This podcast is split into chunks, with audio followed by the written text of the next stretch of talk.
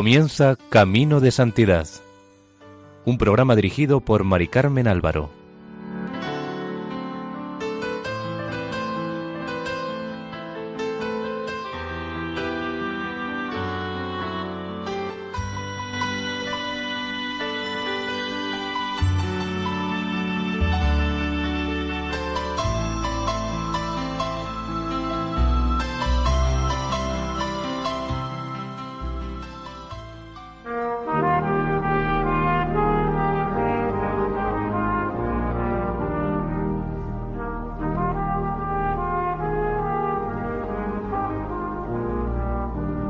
Bienvenidos a Camino de Santidad, un programa realizado por el equipo de Radio María en Castellón, Nuestra Señora del Lledó. Les ofrecemos el primer capítulo de la vida de San Óscar Arnulfo Romero, canonizado recientemente.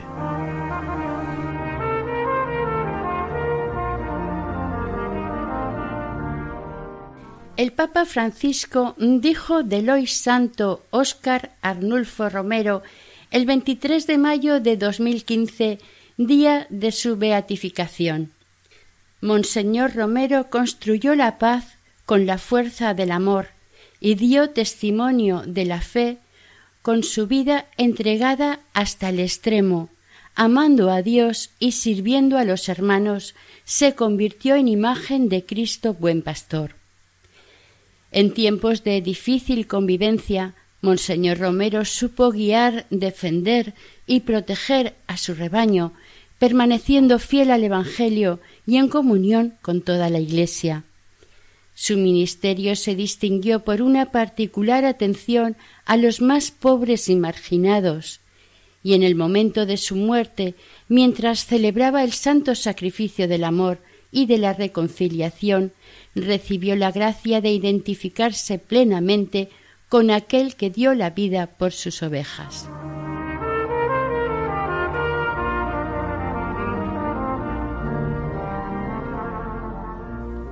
Óscar Arnulfo Romero Galdámez nació el 15 de agosto de 1917, fiesta de la Asunción de María a los cielos, en Ciudad Barrios, eh, departamento de San Miguel, República de El Salvador. Sus padres fueron Santos Romero, telegrafista, y Guadalupe de Jesús Galdámez, ama de casa, quien aportó al matrimonio como dote una pequeña granja que ayudó un tanto al mantenimiento de la familia y gracias a la cual pudieron vivir de manera pobre pero no miserable, a pesar de la gran prole de hijos que tuvieron. Óscar Anulfo fue el tercero de ocho hermanos. Desde niño tuvo una salud muy frágil. Fue bautizado el 11 de mayo de 1919 con casi dos años. Parece ser que Óscar se parecía mucho a su madre en lo físico y en lo callado que era. En la escuela pública destacó en materias humanísticas más que en matemáticas, le apasionaba la música y mientras estudiaba en Roma aprendió a tocar el piano y el armonium. Las primeras oraciones se las enseñó su madre, su primera educadora cristiana. Desde muy pequeño aprendió a recitar el rosario que se rezaba todas las noches en su casa, costumbre que mantuvo a lo largo de toda su vida. Su devoción llegó hasta el punto de levantarse a rezar en mitad de la noche, cosa que sus hermanos consideraban que era un fervor excesivo. En el proceso de canonización, su hermana Zaida depuso varios detalles como que desde muy niño su juego preferido era hacer procesiones, se echaba por encima de los hombros un delantal de su madre e iba por la calle llamando a otros niños, haciendo él de sacerdote. Su padre lo puso de aprendiz de carpintero con Juan Leiva. Hizo puertas, mesas, sillas. Había que ayudar a la economía familiar. Pero sobre todo lo que le encantaba era rezar. Su maestro carpintero afirmaba Nunca vi un niño que rezara en tantas cantidades. En cuanto terminaba el trabajo de la carpintería, salía a la carrera hacia la iglesia a hacer sus oraciones. Y añade Zaida Por la noche, antes de meterse en la cama, se hincaba de rodillas en el suelo para rezar algunas oraciones. Ese destino de Dios ya lo traía dentro. Hasta aquí su hermana. Contaba él mismo, siendo ya obispo, que en 1927, cuando tenía diez años y era monaguillo de su parroquia, Monseñor Dueñas Argumedo, en la primera visita pastoral que hizo a Ciudad Barrios, al despedirse en medio de la gente, preguntó al pequeño Óscar qué quería ser de mayor. El muchacho respondió que quería ser sacerdote. Entonces el obispo le hizo la señal de la cruz en la frente y le dijo Pues obispo vas a ser. Un día se celebró en su parroquia una primera misa y el niño Óscar le manifestó también al misacantano que le gustaría ser sacerdote. En 1930, con trece años, con cierta oposición por parte de su familia, ingresó en el Seminario Menor de la ciudad de San Miguel, que estaba dirigido por los padres claretianos. Con ellos estudió humanidades, destacando por su bondad y por su despierta inteligencia. Su padre, para ayudar a pagar el seminario, alquiló una habitación en su casa, pero después de un tiempo se cansó de tener gente extraña en su casa y se lo dijo al obispo. Este, que ya había tenido tiempo de apreciar lo que valía el muchacho, se comprometió a pagarle los estudios de seminarista. Óscar, para ayudar a sufragar sus estudios en vacaciones, Trabajaba en la mina o en cualquier trabajo que le saliera. En el seminario pronto demostró sus dotes de orador y los profesores le animaron a cultivar este don mediante el estudio de la elocuencia y la retórica. Durante los años de seminario, nuestro santo adquirió la devoción por el Sagrado Corazón de Jesús, al que permanecería fiel durante toda su vida. A su muerte encontraron en su cartera la siguiente oración de consagración. Sagrado corazón de Jesús, en ti confío. Decepcionado de mi debilidad e inconstancia, siento que hoy mi fe en ti es más sincera. Si tú, cansado de mi infidelidad, no me tienes misericordia, ya no hay salvación para mí. Ahora más que nunca te confieso que eres el único que puede salvarme, y por eso me consagro a ti. Tú, Sumego, no te avergüences de mí, no hay nada que pueda honrarme más que consagrarme a ti. Solo soy un mundo de miserias y sombras para que más fuerte brille tu redención. En 1937 murió su padre. Poco después el chico pasó al Seminario Mayor de San José de la Montaña en San Salvador, teniendo como formadores a los jesuitas. Aquí estuvo solamente siete meses, ya que pronto sus maestros y superiores se dieron cuenta de su valía para los estudios y decidieron mandarlo a Roma para proseguir sus estudios eclesiásticos. Allí continuó teología en la Pontificia Universidad Gregoriana, regentada también por los jesuitas.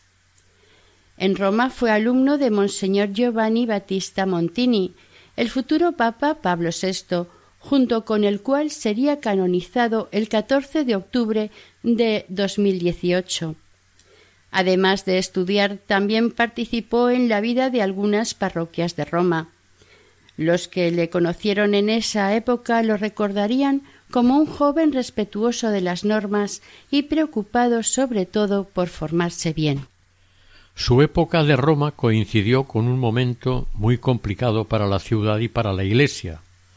En aquel entonces era Papa Pío XI, cuya fuerte oposición al nazismo impresionó al joven seminarista, quien siempre guardaría una fuerte estima por este papa. En 1939, poco antes de estallar la Segunda Guerra Mundial, falleció Pío XI. Le sucedió Pío XII, el cual, en un principio, no le gustó mucho al joven Romero, pero reconoció que era el hombre adecuado para la situación. íntegro, diplomático y atento a las necesidades de las personas. Un suceso provocó la admiración del joven hacia el nuevo Papa. Después del terrible bombardeo de los aliados del 19 de julio de 1943, Pío XII viajó al barrio de San Lorenzo en Roma para visitar a los heridos y comprobar personalmente los daños entre la población. Luego acudió al cementerio Campo Verano para bendecir a las víctimas de los ataques aéreos. Cuando volvió al Vaticano, su sotana blanca estaba manchada de sangre. Durante su etapa en Roma, además de completar sus estudios eclesiásticos, se fue formando como persona y como hombre de iglesia. Las privaciones, como consecuencia de la guerra, la austeridad, las huidas a los refugios antiaéreos, los hechos trágicos lo llevaron a vivir un ascetismo que lo marcaría para toda la vida. El rechazo de las comodidades y la vida en pobreza le permitirían estar verdaderamente abierto a la misión salvadora de Cristo. En las cartas que escribía a su madre todos los meses y en otros documentos de este período que se han encontrado en su archivo personal, descubrimos que era un joven interesado, sobre todo, en alcanzar la santidad. Después de siete años de estudios, Óscar fue ordenado sacerdote el 4 de abril de 1942 en su amada e inmortal ciudad de Roma. Nadie de su familia pudo acompañarle en tan gran acontecimiento. Su estancia en la ciudad eterna aumentó en su alma el amor a la Iglesia y al Papa. El 15 de agosto de 1917, fiesta de la Asunción, había nacido y ese mismo día de 1943, ya sacerdote, salía de Roma en barco, rumbo a su patria, El Salvador, en compañía de su gran amigo y sacerdote Rafael Valladares, el cual había llegado a Roma con él y habían estudiado juntos. Al hacer escala en Cuba, en aquellos momentos aliada de los Estados Unidos, tanto Valladares como Romero fueron internados en un campo de concentración por el simple hecho de venir de Italia, aliada de Alemania en la guerra. Fueron retenidos durante tres meses por la policía del país creyendo que eran posibles espías.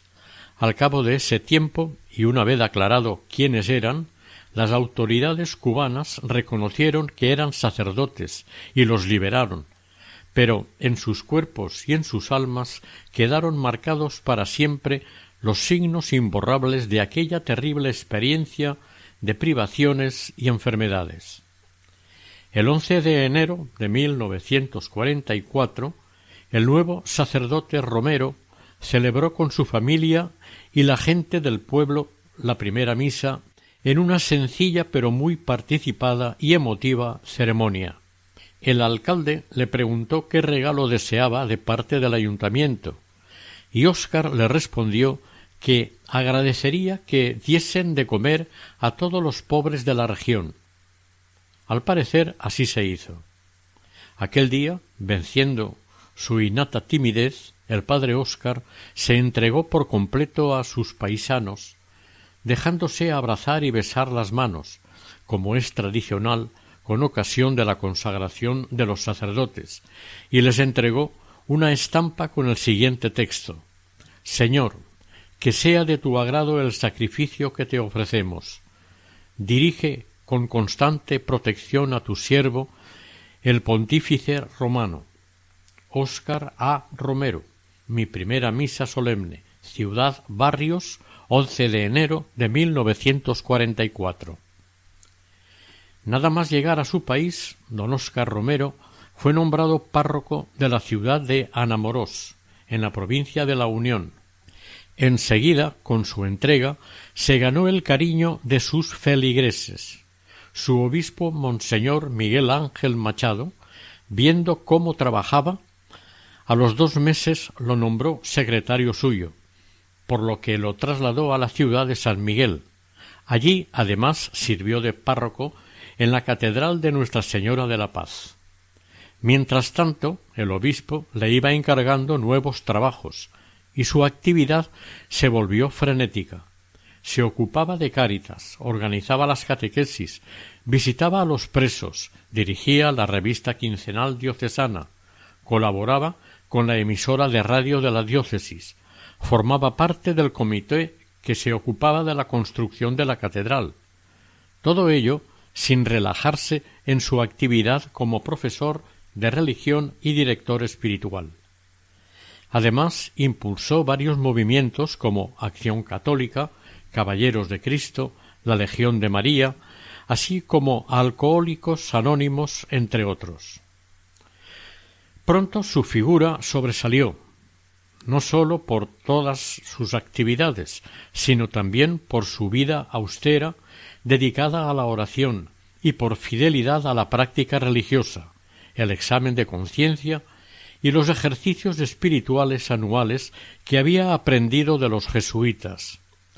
Su concepto del sacerdocio era muy exigente. Estaba convencido de que para que la Iglesia fuera digna de convertirse en la auténtica compañera de viaje de Cristo, debía contar con sacerdotes santos, y que la santidad sólo podía alcanzarse a través de la penitencia y la oración. Quizás, debido a su modesta procedencia o a la experiencia de la guerra que había sufrido en Roma, Óscar Romero manifestó desde el primer momento de su vida sacerdotal una especial sensibilidad hacia los pobres. Cuando personas sin recursos acudían a él, los sentaba en su propia mesa. Pedía a los ricos de la ciudad que financiaran ciertas obras de caridad. Cada viernes, por ejemplo, por su devoción al Sagrado Corazón de Jesús, repartía ayuda entre los campesinos.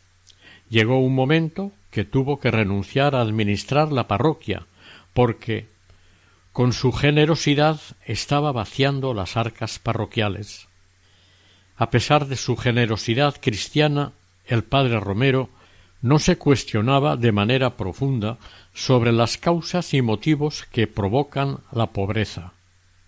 De hecho, era considerado un sacerdote bastante conservador, vinculado a una visión de la Iglesia basada en la jerarquía, que veía con cierta desconfianza los cambios que empezaban a llegar desde el Concilio Vaticano II, y la Conferencia de Medellín. Atacó con frecuencia y con extrema dureza el comunismo.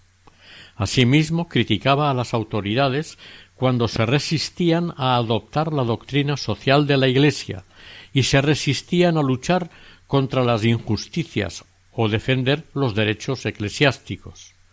Con razón eligió como lema episcopal sentir con la Iglesia, el exceso de trabajo puso a prueba su resistencia física hasta el punto de que se agudizaron las secuelas de una poliomielitis que había padecido de pequeño y que creía superada por completo. Los efectos de la enfermedad dieron pie a calumnias contra él por parte de algunos miembros del clero, que hicieron correr el rumor de que sufría parálisis de que estaba tuberculoso o que padecía algún tipo de demencia, cuando en realidad lo único que necesitaba Romero, como certificó su médico, era un poco de reposo. El 4 de abril de 1967, para celebrar solemnemente el vigésimo quinto aniversario de su sacerdocio, Óscar Romero fue nombrado monseñor.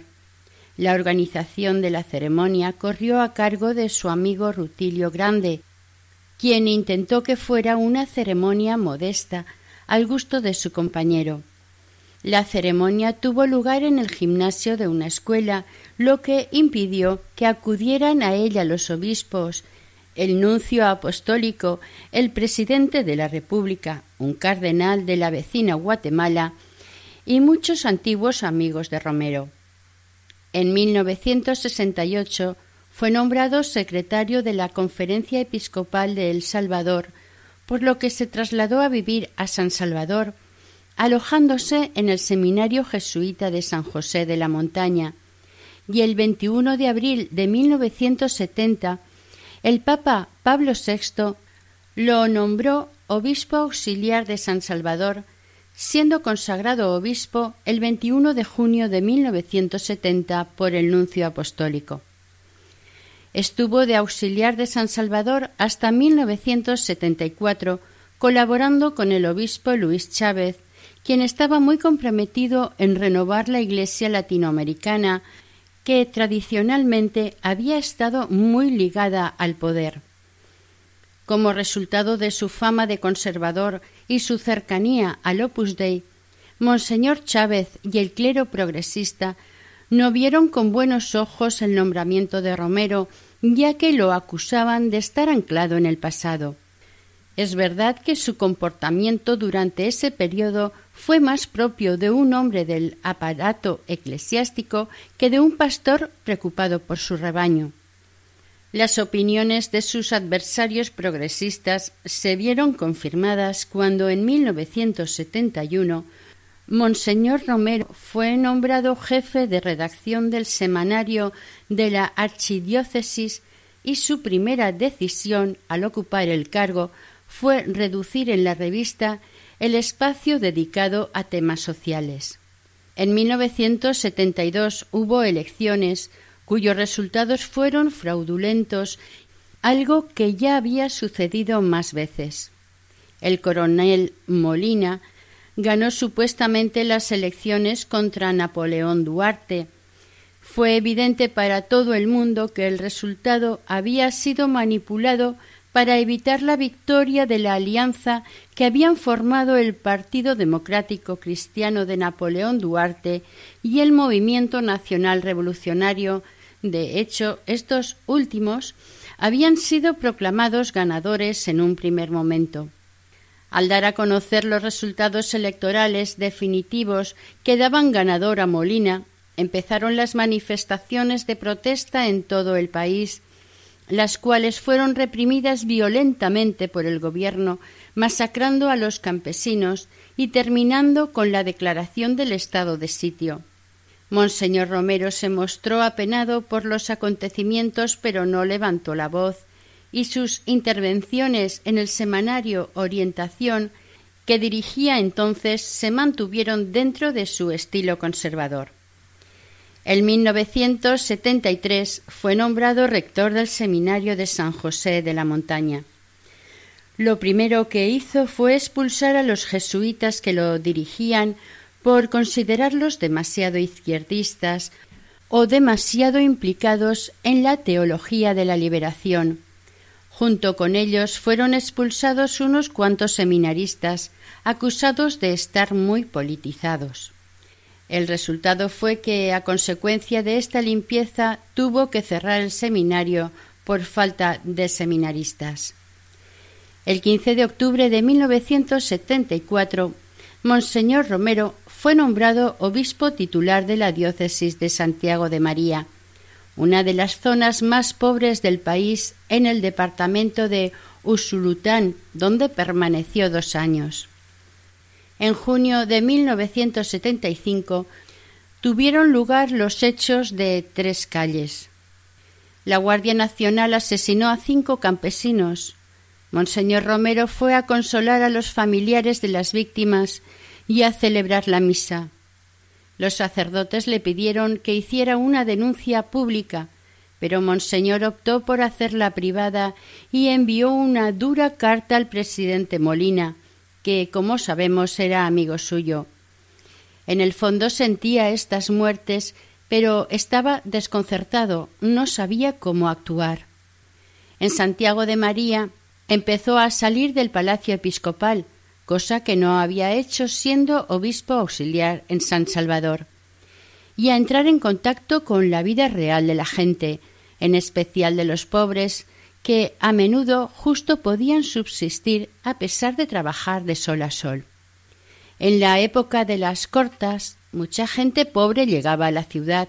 Las cortas es cuando se recolecta el café, que se hace todo a mano, entonces Monseñor Romero abría las puertas del obispado para que pudieran dormir bajo techo, lo que como sacerdote había visto en San Miguel, como obispo de Santiago de María lo seguía comprobando, pobreza e injusticia social de muchos que contrastaba con la vida ostentosa de pocos.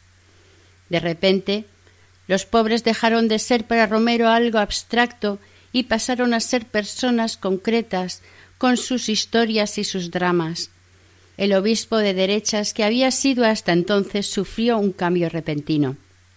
La ciudad de Santiago de María en realidad se encontraba en un territorio bastante próspero, gracias al cultivo del café y del algodón, pero los beneficios de ellos se quedaban en manos de los ricos propietarios, siempre amigos del obispo, mientras que los empleados que con su trabajo contribuían al desarrollo del país llevaban una existencia miserable. En esta época el obispo aún creía en la rectitud de las autoridades y estaba convencido de que la violencia practicada casi diariamente por el ejército y los grupos paramilitares, tolerados cuando no directamente apoyados por el Estado, era obra de unos pocos subordinados que habían actuado a espaldas de sus superiores.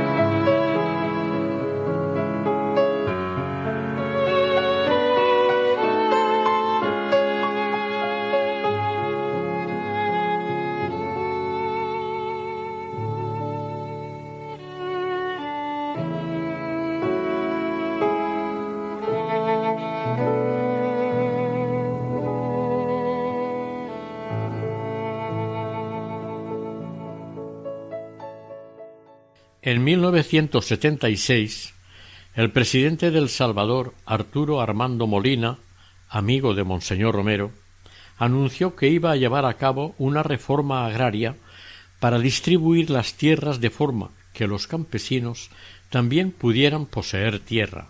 El obispo habló de esto con sus sacerdotes, ya que era una medida que también afectaba a su diócesis. Pero los militares que estaban en el poder finalmente se doblegaron ante la oligarquía latifundista y la reforma nunca se llevó a cabo. Esto hizo que Romero empezara a desconfiar del poder oficial e incluso de lo que su amigo el presidente le contaba, y que en cambio empezara a escuchar más a sus sacerdotes e intentara entender la realidad social de la diócesis. A partir de ese momento, Romero intentó aplicar en su diócesis las ideas de la Conferencia de Medellín y de la encíclica Evangelii Nuntianti, lo que le valió ser tachado de comunista. En la Conferencia Episcopal de Medellín se reconocían los vínculos profundos e inseparables entre la evangelización y el desarrollo humano, y destacaba que las personas a las que había que comunicar el Evangelio no eran entes abstractos, aislados de su contexto social, sino individuos cuya existencia se encuentra fuertemente condicionada por las circunstancias sociales y económicas que lo rodean. Para entender la vida de Monseñor Óscar Romero es necesario conocer al menos un poco la situación política del Salvador en aquellos tiempos. El 3 de febrero de 1977 fue nombrado por Pablo VI arzobispo de San Salvador para suceder a Monseñor Luis Chávez. Tenía Monseñor Romero cincuenta y nueve años. Muchos sacerdotes y laicos de la archidiócesis se extrañaron ante su nombramiento, ya que hubieran preferido para el cargo a Monseñor Arturo Rivera. Algunos consideraron a Romero como el candidato de los sectores conservadores que deseaban refrenar a los sectores de la archidiócesis que defendían la opción preferencial por los pobres, conocidos como clero medellinista. Al parecer había sido nombrado él precisamente por su fama de conservador. Pero sin embargo, Romero sorprendió a las élites de la ciudad cuando rechazó el lujoso Cadillac que le querían regalar y una generosa oferta para construir un palacio episcopal revestido de mármol. El nuevo arzobispo optó, ante el asombro de la sociedad salvadoreña, por alojarse en una modesta habitación del Hospital La Divina Providencia de San Salvador, en el que se alojaban los enfermos terminales de cáncer. El 10 de febrero de 1977, en una entrevista que le hizo el periódico La Prensa Gráfica de El Salvador, el recién nombrado arzobispo dijo El gobierno no debe tomar al sacerdote que se pronuncia por la justicia social como un político o elemento subversivo, cuando éste está en el cumplimiento de su misión en la política de bien común. El 20 de febrero de 1977, mientras la archidiócesis se preparaba para la toma de posesión del nuevo arzobispo, el país celebraba una vez más elecciones presidenciales. El gobierno de Molina había sido derrocado, y con las nuevas elecciones, en las cuales hubo también fraude, llegó al poder otro militar. Después de los comicios, el 26 de febrero de 1977, el Consejo Central de Elecciones declaró vencedor al general Carlos Humberto Romero, candidato del Partido de Conciliación Nacional, partido que estaba en el poder desde 1962. La oposición denunció fraude electoral de grandes proporciones y convocó para el 28 de febrero una concentración popular en la Plaza Libertad de San Salvador. Y también, una vez más, se empezaron los discursos y manifestaciones contra el nuevo fraude electoral. En la Plaza de la Libertad de San Salvador se concentraron más de cincuenta mil personas para protestar pacíficamente por el pucherazo. Pero la policía no dudó en abrir fuego sobre ellas, muriendo gran cantidad de gente. Un centenar de manifestantes se refugiaron en la iglesia, donde fueron atacados por los militares con gases lacrimógenos. El Salvador no era un país pobre. Sus cultivos de algodón y azúcar proporcionaban mucho dinero a los terratenientes, los cuales eran cada vez más ricos, pero su enriquecimiento no repercutía para nada en quienes trabajaban las tierras. Si la Iglesia reclamaba en algún momento justicia evangélica, se la consideraba ingrata y traidora, los gobernantes gozaban de una impunidad total sin importar si asesinaban o torturaban. El tiempo que había pasado en Santiago de María había ido cambiando a Monseñor Romero y haciendo que viera las cosas de otra manera, aunque algunas de sus posiciones eran todavía un tanto ambiguas. Amaba a todo su pueblo, ricos y pobres, pero los acontecimientos le estaban llevando poco a poco a tomar partido por las víctimas que eran los pobres. Esto no quiere decir que odiara a los ricos. Su toma de posición y sus comportamientos jamás nacieron del odio hacia nadie, sino del amor hacia otros, de su deseo de llevar a todos el reino de Dios. También influyó en su cambio el hecho de que entró en contacto con la teología de la liberación a través del jesuita John Sobrino, quien se convirtió en su colaborador, aunque Sobrino, al principio, no tenía buena opinión de él. Pero pronto él y muchos se dieron cuenta de que los hechos no se correspondían con la fama que le precedía, resumiendo que Monseñor Romero había cambiado en su percepción de la situación que vivían los campesinos y la aplicación del Evangelio. Durante la semana anterior a la toma de posesión de Monseñor Romero como arzobispo, el aún gobierno del presidente Arturo Armando Molina había hecho arrestar y expulsar del Salvador a un sacerdote norteamericano y a otro belga, miembros del clero archidiocesano.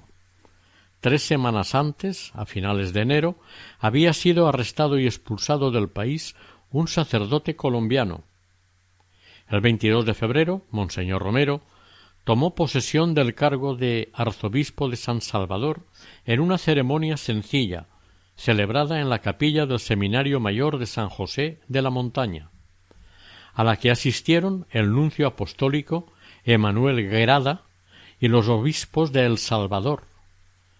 No hubo representación de autoridades civiles ni militares. Ese mismo día, el gobierno anunció que varios religiosos que se hallaban fuera del país, entre ellos un español y un nicaragüense, tenían prohibido volver. El 5 de marzo, durante una asamblea extraordinaria de los obispos, se eligió a Monseñor Romero como vicepresidente de la Conferencia Episcopal de El Salvador y se preparó un comunicado para denunciar la persecución de la Iglesia en el país.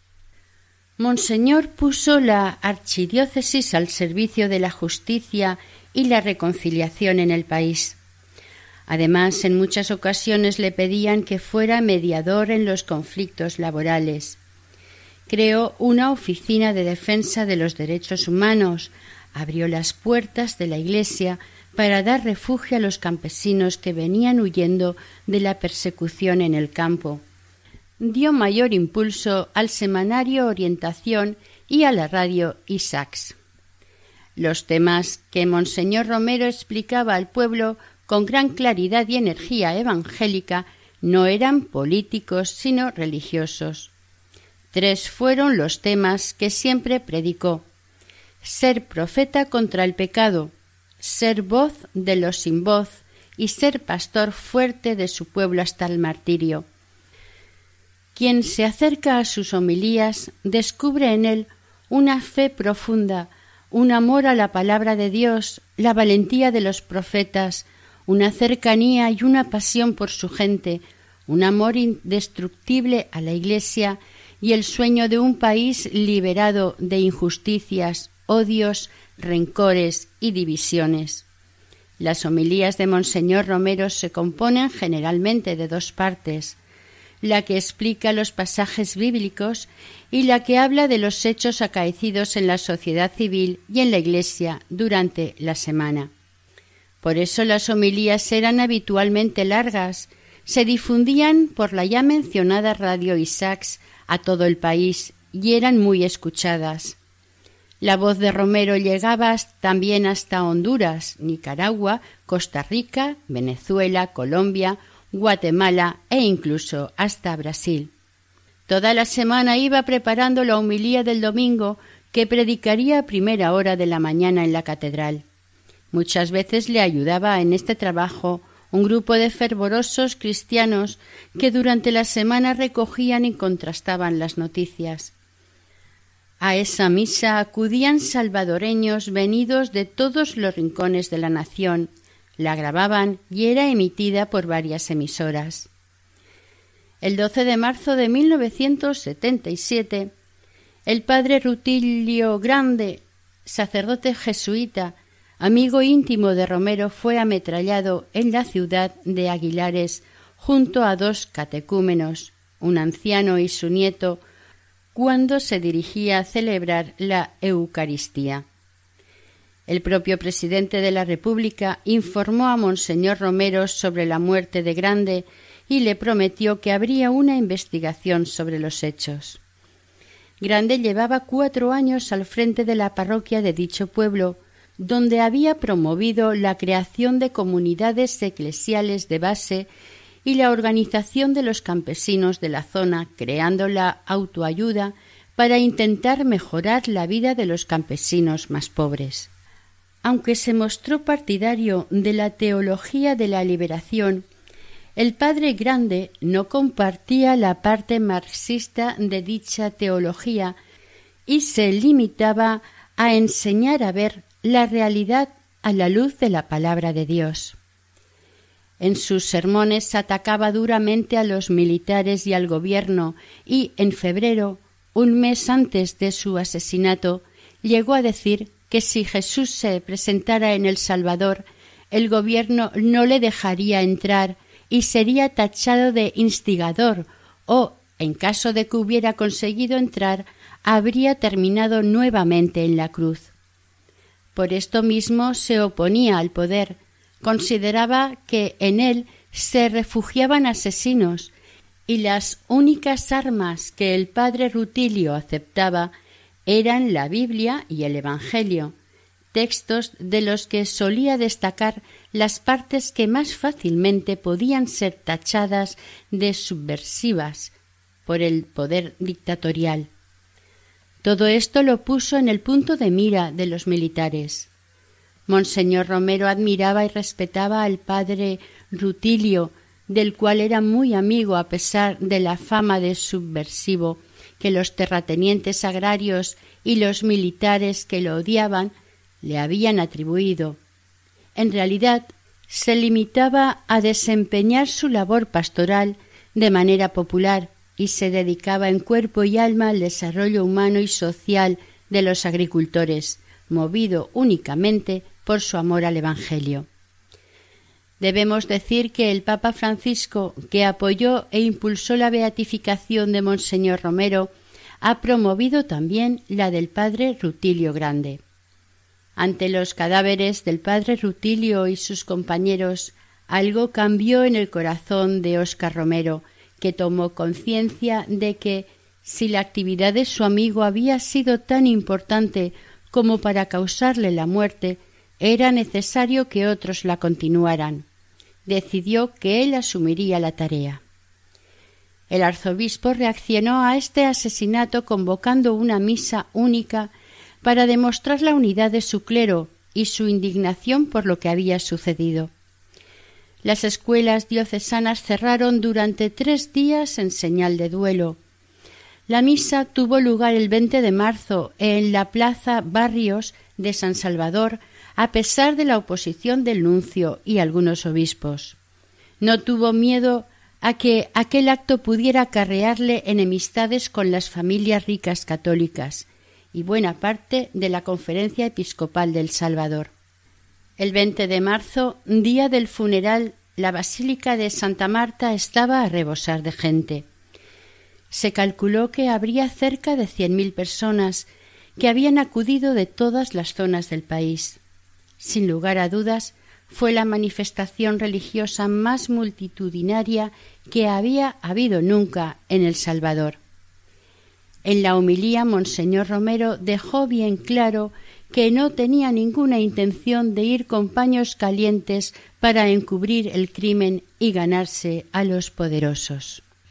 De la larguísima homilía que pronunció, entresacamos algunos párrafos que nos harán comprender su pensar y lo que le llevó a actuar a partir de entonces. Dijo Si fuera un funeral sencillo, hablaría aquí, queridos hermanos, de unas relaciones humanas y personales con el padre Rutilio Grande, a quien siento como un hermano. Pero el momento no es para pensar en lo personal, sino para recoger de ese cadáver un mensaje para todos nosotros que seguimos peregrinando. Mientras no se viva una conversión en el corazón, una doctrina que se ilumina por la fe para organizar la vida según el corazón de Dios, todo será endeble, revolucionario, pasajero, violento. Ninguna de esas cosas son cristianas. La liberación que el Padre Grande predicaba es inspirada por la fe, una fe que nos habla de una vida eterna, una fe que ahora él, con su rostro levantado al cielo, acompañado de dos campesinos, ofrece en su totalidad, en su perfección. La liberación que termina en la felicidad en Dios, la liberación que arranca del arrepentimiento del pecado, la liberación que apoya en Cristo, la única fuerza salvadora. Esta es la liberación que Rutilio Grande ha predicado y por eso ha vivido el mensaje de la Iglesia. Queridos hermanos sacerdotes, este mensaje del Padre Rutilio Grande es sumamente grande para nosotros. Recojámoslo y a la luz de esa doctrina y de esa fe trabajemos unidos. No nos desunamos con ideologías avanzadamente peligrosas, con ideologías no inspiradas en la fe ni en el Evangelio. Son los intereses de Dios que nos manda a amarlo sobre todas las cosas y nos manda amarlos a los otros como a nosotros mismos. Y sí es cierto que hemos pedido a las autoridades que diluciden este crimen, que ellos tienen en sus manos los instrumentos de la justicia en el país y tienen que aclararlo. No estamos acusando a nadie, no estamos emitiendo juicios adelantados. Esperamos la voz de una justicia imparcial porque en la motivación del amor no puede estar ausente la justicia. No puede haber verdadera paz y verdadero amor sobre bases de injusticia, de violencia, de intrigas. El amor verdadero es el que trae a Rutilio Grande en su muerte con dos campesinos de la mano. Así ama la Iglesia, muere con ellos, y con ellos se presenta a la trascendencia del cielo. ¿Quién sabe si las manos criminales que cayeron ya en la excomunión están escuchando, en una radio allá en su escondrijo, en su conciencia, esta palabra? Queremos decirles, hermanos criminales, que los amamos y que le pedimos a Dios el arrepentimiento para sus corazones porque la Iglesia no es capaz de odiar, no tiene enemigos. Hasta aquí la homilía. A partir del asesinato de su amigo, Monseñor Romero, cambió el contenido de su predicación y pasó a defender los derechos de los desprotegidos. Nuestro santo denunció en sus homilías los atropellos contra los derechos de los campesinos, de los obreros, de sus sacerdotes y de todas las personas que recurrieran a él en el momento de violencia y represión militar que vivía el país. En sus homilías posteriores a la muerte del padre Rutilio Grande, echó mano sin ningún miedo a los textos de la conferencia de Medellín y pidió una mayor justicia en la sociedad. En ellas denunciaba la violencia tanto del gobierno militar como de los grupos armados de izquierda. Señaló especialmente hechos violentos como los asesinatos cometidos por los escuadrones de la muerte y la desaparición forzada de personas secuestradas por los cuerpos de seguridad. En agosto de 1978 publicó una carta pastoral donde afirmaba el derecho del pueblo a la organización y al reclamo pacífico de sus derechos. Después del asesinato del padre grande, Monseñor Romero fue a Roma para hablar con Pablo VI, con el que tenía una relación de buena amistad, para aclarar con él su posición en relación con lo que estaba sucediendo en El Salvador. El Papa le animó a resistir frente a los obispos que estaban en su contra, puesto que era él quien por su cargo tenía el máximo poder jerárquicamente. A partir de ese momento Romero empezó a hablar claramente y más a menudo de lo que sucedía en el país, condenando los homicidios y torturas y denunciando abiertamente las injusticias sociales que iban contra las enseñanzas evangélicas. Asimismo, rechazó apoyar públicamente a los militares, tal como ellos le pedían, y no permitió que entraran algunos sacerdotes en la junta militar. Esto le acarreó numerosos enemigos.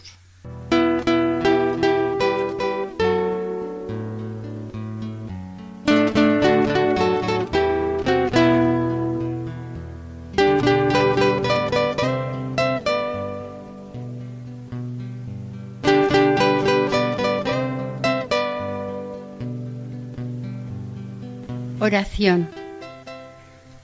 Dios Padre Misericordioso, que por mediación de Jesucristo y la intercesión de la Virgen María, Reina de paz, y la acción del Espíritu Santo, concediste al beato Óscar Romero la gracia de ser un pastor ejemplar al servicio de la Iglesia y en ella preferencialmente a los pobres y los necesitados. Haz, Señor, que yo sepa también vivir conforme al Evangelio de tu Hijo, y dígnate glorificar a tu santo Óscar Romero, y concédenos, por su intercesión, amar a nuestro prójimo como tú lo amas, así sea.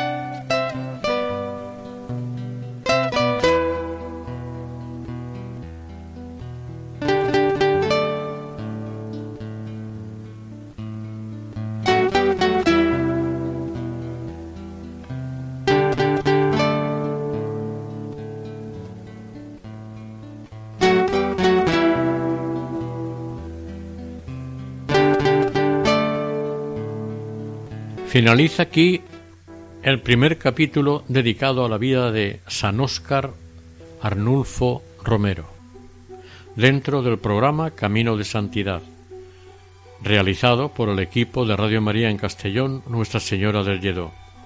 Deseamos que el Señor y la Virgen os bendigan.